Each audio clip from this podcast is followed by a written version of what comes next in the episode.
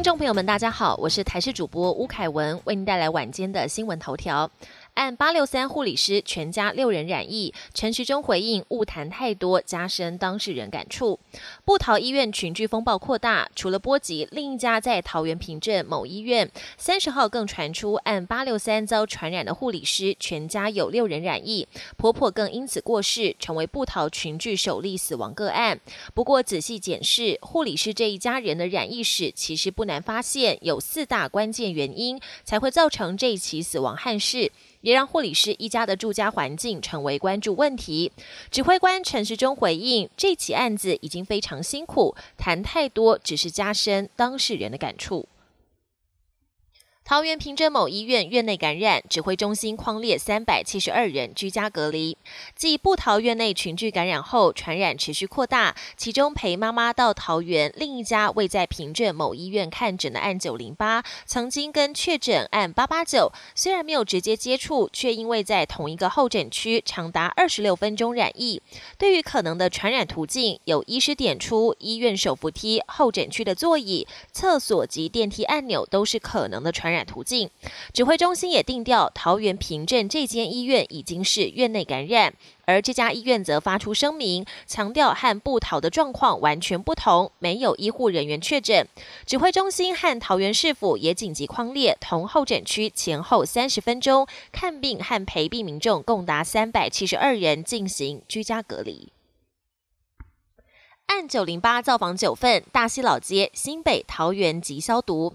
新冠确诊个案九零八在受到感染之后的活动足迹，指挥中心今天也公布，其中就包含了新北市、桃园市两个非常知名的老街。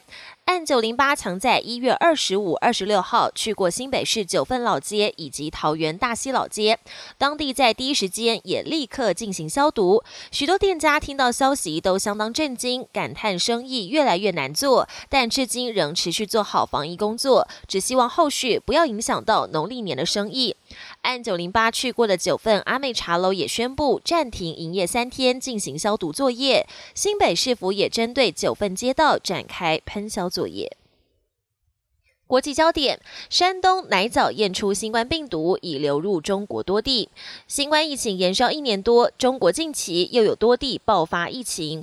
根据官方的数据，中国三十号新增九十二例确诊，其中有七十三例本土病例。现在还爆出山东有业者的奶枣产品验出了新冠病毒，而且奶枣已经流入中国多地，接触过阳性奶枣的人员必须集中隔离十四天，还有超过两百。五十名密切接触者必须居家隔离。此外，世卫组织派遣到武汉的专家小组也已经展开调查。三十一号来到华南市场，希望获得更多资讯，有利于查明病毒起源。华大基因社实验室遭曝拟收集美国民众 DNA。美国总统拜登上台，他的国安团队延续川普的外交路线，把中国视为潜在威胁。最近，美国对北京又多了一项指控。媒体爆料，去年新冠疫情爆发初期，中国一家科技公司华大基因曾经到美国申请建立病毒检测实验室。当时，美方情资单位认为事有蹊跷，质疑北京可能收集美国公民的 DNA 背后的动机很不单纯。抗议整体安全法通过，法国发生多起暴动。法国各地三十号发生了多起暴动，首都巴黎及多个城市总计三万多人上街抗议。去年国民议会通过的整体安全法，禁止大众对警方拍照或录影，形同放任警方扩权，警民爆发了激烈冲突。另外，现场也聚集了反封城的民众。疫情吃紧的法国正酝酿全国第三度封锁。南部大城马赛则是爆发球迷暴动，攻击球队场馆，迫使比赛延期。本节新闻由台视新闻制作，感谢您的收听。更多内容请锁定台视各节新闻与台视新闻 YouTube 频道。